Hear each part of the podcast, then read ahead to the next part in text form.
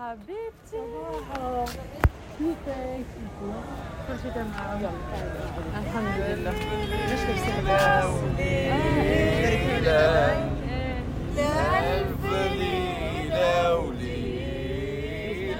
Je pense pas qu'ils vont fouiller carrément. Non, mais je. C'est tout jamais. Je. Fou. Franchement, je parano, tu vois. En plus, là, j'ai mis tellement de trucs sur la Palestine que laisse tomber. Hein. c'est là, on est fichu. Hein. Vous avez fait quoi à Ramallah, mademoiselle? Non, mais là, mais c'est- là c'est c'est foutu. Hein. Vous connaissez la Palestine? Il faut absolument venir en Palestine pour comprendre la Palestine. Exactement. D'un point de vue extérieur, on ne peut pas se rendre compte de la, de la situation. Ouais. Même moi, j'avais une image avant et j'en ai une après. Et j'en avais une pendant. Ouais. Incroyable. Il faut venir.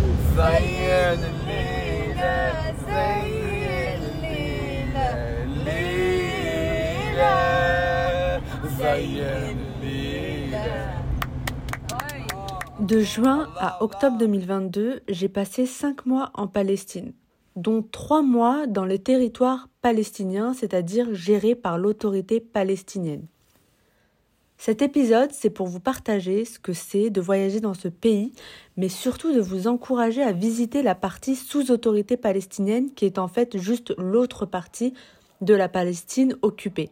Car beaucoup me disent qu'ils ne savent pas si c'est safe ou s'ils peuvent y aller à cause des checkpoints, si on va leur poser plein de questions aux portes d'entrée du pays. En même temps, tout ce qu'on entend, c'est ça. Une situation chaotique et des blessés qui affluent après des tirs israéliens. Un raid d'une envergure inédite depuis plusieurs mois. Les territoires palestiniens ne sont pas une zone de guerre. Il y a de la joie, de l'amour et de la force. Je vous emmène avec moi dans ce voyage incroyable au cœur des territoires occupés.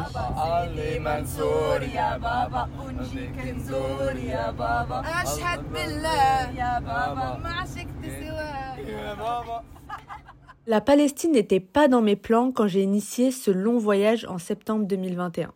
Mais comme j'avais envie d'aller en Irak, que l'Iran exigeait le vaccin et que je préfère les frontières terrestres aux avions, alors c'était évident que je devais continuer mon voyage vers l'ouest, c'est-à-dire jusqu'en Égypte.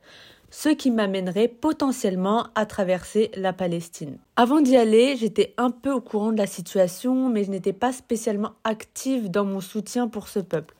On m'a toujours dit que c'était compliqué et que c'était un problème d'ordre religieux, en 1917 qui appelait à la création d'un foyer national juif. C'était un signe divin. La création d'Israël le 14 mai 1948 Un signe divin aussi. Tous ces signes de Dieu annoncent le temps de la rédemption des Juifs et l'arrivée du Messie qui apportera paix et bonté. alors que pas du tout. C'est un problème de colonialisme de peuplement, comme ce qui s'est passé en Algérie. Ça n'a rien à voir avec l'islam ou le judaïsme, qui sont des religions très proches et qui prônent de belles valeurs, mais comme partout dans le monde, les religions sont instrumentalisées par les politiciens. J'avais hâte d'y être parce qu'apparemment je me retrouve toujours dans des zones de conflit. Sans avoir consciemment choisi, j'ai souvent été dans des pays avec des situations compliquées.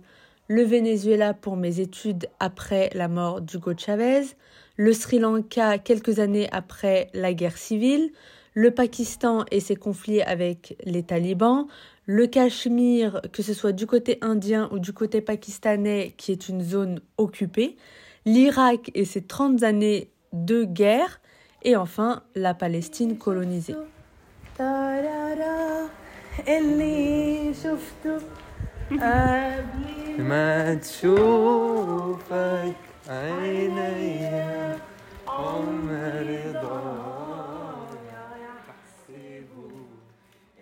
Dès que j'ai traversé la frontière entre la Jordanie et Israël, je savais que je passerais plus de temps en territoire palestinien.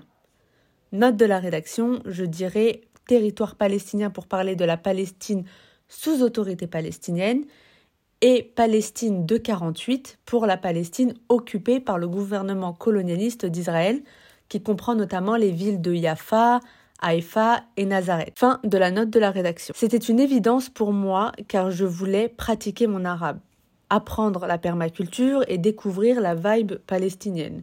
Je n'étais pas du tout venue pour faire du volontariat engagé ou politique. J'avais envie de m'amuser, de découvrir la nature, de faire du trail running, c'est-à-dire de courir dans les montagnes, et bien évidemment de comprendre un peu euh, ce qui se passe. C'est- compliqué. Compris. Donc la, la Cisjordanie, effectivement, ça fait partie, euh, donc c'est euh, un territoire palestinien. Donc la Cisjordanie, en fait, c'est- là où je suis actuellement. Donc en gros, c'est le territoire, euh, les territoires encore palestiniens qui sont entou- entourés par un mur ou un grillage. Enfin voilà. Et après, tu as la bande de Gaza qui est. Après deux jours à Jérusalem, j'ai pris le bus 218 à Damascus Gate pour Ramallah, dans l'objectif d'y rencontrer Salah, qui a une ferme de permaculture, et bien sûr d'y faire la fête.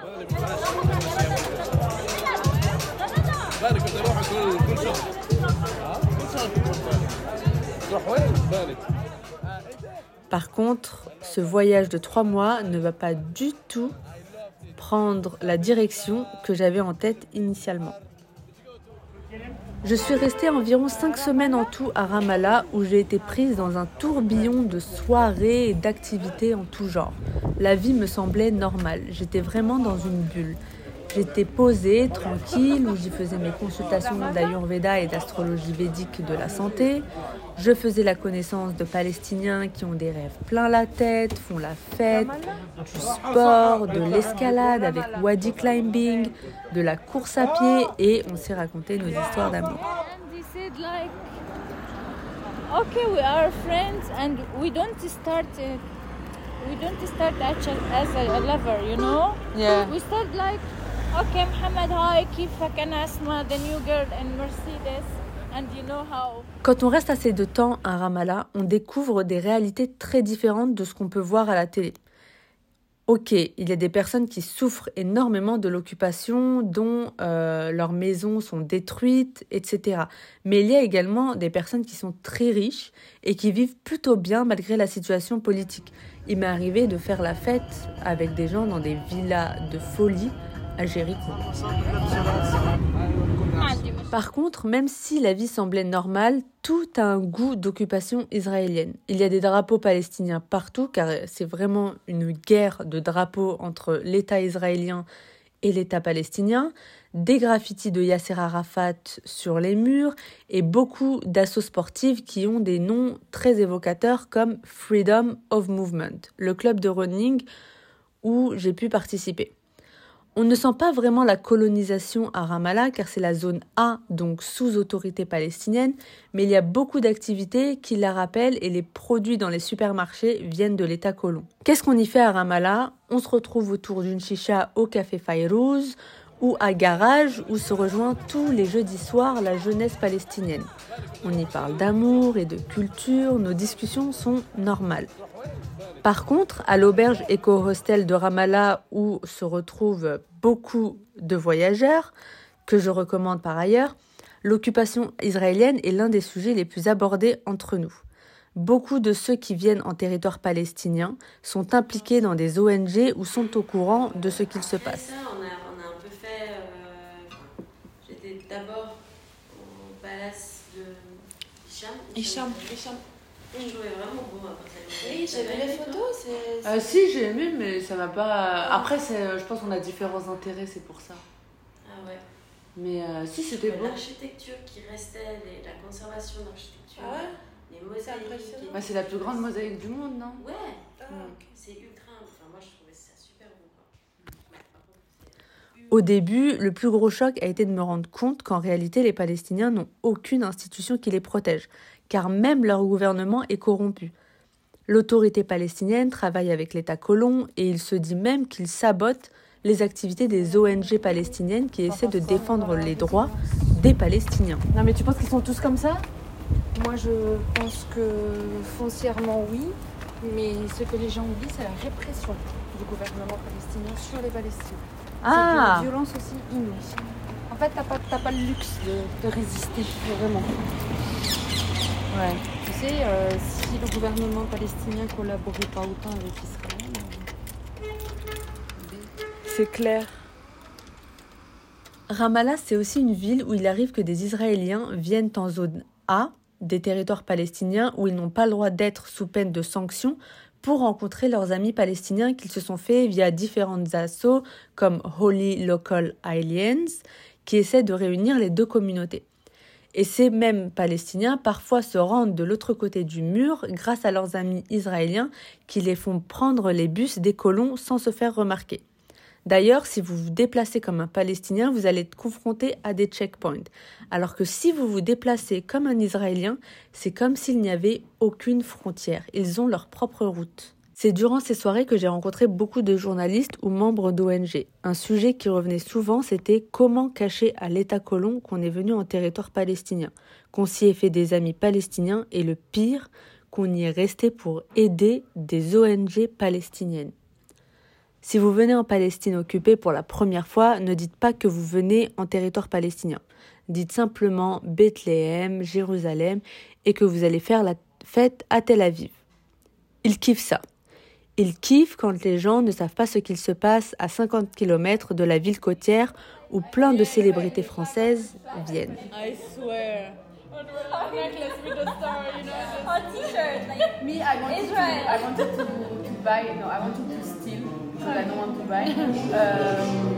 a prayer, a book of prayer like Jewish, and put it in my bag at the Yeah, I wanted to buy a kippah as well. Not suspicious at all. But I Yeah. especially coming from me. like, like we just went to the winning wall and Maybe you want to color. Yeah, and the keeper Yeah. men. I think my uh, fond d'écran, With Bibi uh, at the wailing board. mur de lamentation. Like, like, really, will. Bon, en tout cas, on devient vite schizo tellement on a l'impression qu'on est à un endroit où on ne devrait pas être, qu'on doit s'inventer une vie alternative. Comme on sait qu'ils peuvent fouiller les photos du téléphone, on prenait des photos des lieux touristiques et on cachait les endroits qui pouvaient trahir notre version des faits. Dès qu'on sort de Ramallah, on voit l'occupation jugée illégale par les Nations Unies, avec tous les drapeaux israéliens sur les routes. Je me suis sentie agressée et je ne peux même pas imaginer ce que peuvent penser, ressentir tous les Palestiniens qui circulent, qui voient leur terre grignoter petit à petit.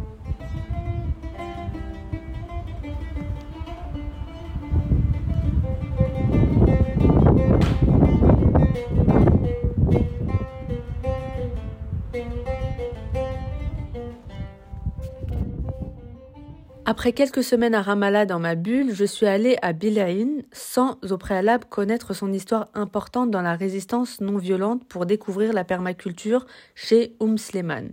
Je rappelle quand même qu'à la base, moi, je suis venue pour faire la fête. Et par un heureux hasard, je me suis retrouvée chez Oum Sleman. Je pensais qu'on allait parler tomates, concombres et techniques de permaculture, mais en réalité, quand t'arrives là-bas, t'as directement vu sur le mur construit par les colons. C'était un peu difficile de ne pas être confronté à la réalité qui se jouait. Bilaïn est en fait un village où avaient lieu tous les vendredis des affrontements à armes non égales contre l'occupation. Des dizaines de familles ont été séparées de leurs terres à cause de ce mur. 3 milliards de dollars. Cette dernière a de graves répercussions sur la vie quotidienne en Cisjordanie. Des communautés rurales sont coupées de leurs terres ou des ressources en eau. Les Palestiniens, majoritairement agriculteurs, doivent obtenir des permis spéciaux pour traverser au point de passage, ouverts seulement à certaines heures pour se rendre sur leur propre terre. Le but de la ferme Oum Sleman, qui accueille toute l'année des volontaires, est d'atteindre l'autosuffisance alimentaire pour que les Palestiniens puissent se nourrir de leur propre terre et surtout montrer qu'ils existent, qu'ils sont présents sur leur terre. Exister est de la résistance et encore plus quand un État ne veut pas reconnaître votre identité. C'est Yara, une femme palestinienne, qui a eu l'idée de cet endroit. Sachant que le propriétaire du terrain venait de regagner son terrain contre l'État colon, mais qu'il ne pourrait pas y construire, elle lui a proposé d'en faire une ferme pour servir à toute la communauté. Ils peuvent petit à petit, comme ça, se défaire de l'importation des produits alimentaires de mauvaise qualité que l'État colon leur vend, car ils ont un statut spécial depuis 1994, rendant ainsi les Palestiniens dépendants du marché israélien. Et les locaux peuvent s'y rendre pour découvrir la permaculture et en apprendre un peu plus. On logeait dans une petite cabane en bois car il est interdit de construire à cause des Israéliens. Ils exigent un permis de construire qu'ils ne donneraient pas, car euh, ils donnent très peu les permis de construire aux Palestiniens, car pour eux, ils considèrent que les territoires palestiniens sont la Judée et Samarie, et que tous les Arabes n'ont qu'à aller vivre dans d'autres pays arabes, car il y en a plein, donc pourquoi resteraient-ils ici? Car après tout, de toute façon, tous les Arabes sont les mêmes. Toutes les belles initiatives pour s'émanciper du système se retrouvent face à des obstacles, soit par la loi, soit par du sabotage. Au final, même s'il y a des tentatives de dissuasion, l'idée d'autosuffisance connaît un bond en Palestine et d'autres fermes naissent. On peut tuer le créateur, mais pas l'idée.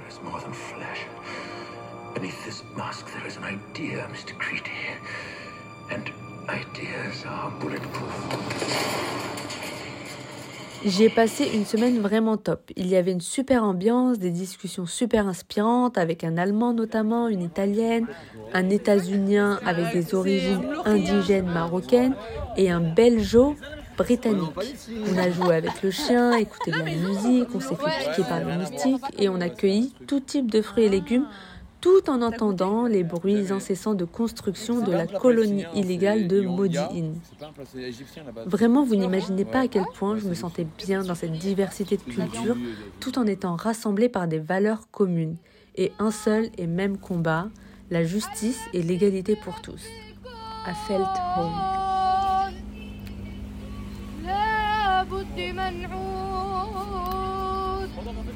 مهما طول المشوار يابا يابا يابا يابا Nablus est une ville très chaleureuse où j'y ai passé un peu plus de deux semaines à apprendre l'arabe chez Project Hope. C'est une ONG dont je parle dans un épisode précédent sur l'arabe et l'identité et qui accueille beaucoup de bénévoles de différents pays. Ça a été encore une fois génial car on a autant parlé de toute la lutte palestinienne, mais aussi des histoires d'amour au sein de l'assaut. Tu fais partie de leur histoire. Moi, je fais partie de leur histoire, apparemment. Tu vois. Ils étaient aussi témoins plusieurs fois aussi. Tu vois. Ouais, ouais, témoins plusieurs fois. C'est pas grâce à moi. C'est le point de rencontre. Oui, c'est la sauce qui est le point de rencontre. Tu vois. Sinon, il se serait peut-être déjà. C'est quand même 27 mariages, c'est pas rien. C'est beaucoup. Franchement, je pensais qui, mais. Oui. Il y a un phénomène que j'ai remarqué en Palestine, c'est que beaucoup viennent de partout dans le monde pour y faire du volontariat, comme si on ne pouvait pas venir pour y découvrir la culture ou d'autres activités. Il faut savoir qu'il y a des Palestiniens qui veulent faire connaître la Palestine pour ses randos et sa culture. Vous pouvez contacter Let's Hike Palestine ou Ahlan Palestine sur Instagram. C'est aussi ça la résistance. Ok, la ville de Nablus a mauvaise réputation, mais j'ai envie de vous dire que tant que vous ne traînez pas dans les camps de réfugiés ou dans la vieille ville aux aurores au moment où l'armée israélienne fait un raid, tout devrait aller. Parce que vraiment, j'ai plus peur d'eux que des Palestiniens. 100 fois 1000 plus. En plus, Nablus est connu pour faire les meilleurs kuneffés. Donc vous rateriez quelque chose en ne venant pas. On me dit souvent que vous ne souhaitez pas venir car vous allez être en colère, mais la vérité c'est que j'ai plus ressenti la colère quand j'étais du côté israélien que du côté 100% palestinien. Les Palestiniens sont joyeux et festifs, alors que du côté israélien tu te rends compte que des Américains blancs viennent s'y installer tout en niant l'existence des Palestiniens et qu'en plus ils pensent qu'ils leur font une faveur en les laissant vivre ici. Si vous passez du temps avec les Palestiniens, je vous garantis que vous allez plus rire qu'être en colère. Al-Khalil ou Hébron est ma ville préférée en Palestine et c'est paradoxalement l'endroit où j'ai passé le moins de temps. Les Khaliliyin sont très accueillants, chaleureux et joyeux. Et pourtant, c'est vraiment l'endroit où l'occupation est la plus forte et la plus visible. À chaque fois que je rencontrais des touristes à Jérusalem, je les encourageais à aller voir, visiter Al-Khalil pour qu'ils comprennent ce qu'il se passe. J'y ai passé quelques jours en touriste, puis j'y suis retournée avec Morgan pour y aider les familles palestiniennes à récolter des olives. L'association Youth Against Settlement accueille des Occidentaux afin d'être des boucliers contre les colons qui se permettent d'être violents avec les Palestiniens. Entre deux cueillettes, on sortait nos téléphones pour mettre pression sur les colons ou les soldats qui pourraient se permettre de faire quoi que ce soit de violent aux Palestiniens. La vie d'un occidental vaut plus que celle d'un Palestinien, et ça c'est un problème global dans le monde. C'est exactement pour cela que aux aéroports ou aux points d'entrée du pays, ils veulent s'assurer que vous n'allez pas être bouclier contre les colons ou la police. Encore une fois, comme à Nablus et comme à Ramallah, j'étais avec Morgane et trois Italiens avec qui on a beaucoup parlé des situations politiques de nos propres pays, de nos chemins de vie et de nos aspirations. Quand on voyage en Palestine, il n'y a pas vraiment de small talk où on parle de choses futiles. Les conversations deviennent très vite profondes et engagées. Ça donne une réelle force, incarner nos valeurs, poursuivre nos rêves et être le changement que l'on veut voir dans le monde. Je vous encourage chaudement à visiter la Palestine, où la probabilité qu'il vous arrive quelque chose est très très faible. Vous allez découvrir un peuple qui va réellement vous inspirer par sa force intérieure. Je trouve ça génial qu'il y ait des personnes qui viennent soutenir des ONG, qui viennent faire du volontariat pour euh, planter des arbres, ou bien des projets artistiques comme le Freedom Theater à Jenin. Par contre, moi, avec ce podcast, j'ai envie de parler à ces personnes qui ont envie de venir visiter, de faire du tourisme en Palestine, parce que les Palestiniens, déjà, financièrement, ils en ont besoin, mais en plus, ça va donner une toute autre énergie au pays. On va plus les regarder comme des pauvres petits Palestiniens qui subissent leur vie, mais comme euh, des personnes qui ont toute leur dignité, qui vivent, euh, ok, pas comme tout le monde, mais quand même qui, euh, qui sont joyeux, qui, qui célèbrent plein de choses, des mariages, des naissances. Et c'est ça en fait que j'ai envie d'appuyer sur ce podcast. J'ai envie que les gens viennent visiter et qu'ils arrêtent de victimiser les Palestiniens. Quoi? C'est pas une agence matrimoniale. Non, parce qu'on a beaucoup, de- on a 27 mariages ici. 27 mariages. Bon, au sein de Project Hope. La Palestine n'est pas un voyage comme les autres. Ce ne sont pas des vacances car la majorité des discussions seront politiques. C'est un voyage qui ouvre les yeux et le cœur. Les Palestiniens, ils n'ont pas de second degré. Mais les Arabes, de manière générale, ils ont. Non, mais vraiment. Moi, dans ma famille au bled, ils comprennent pas l'ironie, ils comprennent pas les. euh, Ouais. Mais paradoxalement, ils ont du sarcasme. tu sais, et alors que le sarcasme, c'est intrinsèquement lié à l'ironie. Enfin, je sais pas Ouais. si tu vois ce que je veux dire. Ouais, je vois. Donc, euh, c'est. If you notice, like if you walk on the street, you will see like somebody is celebrating, somebody is like died from the family. At the end, like we are, everybody like is trying to adapt to this life. So we will be loving life as much as we can.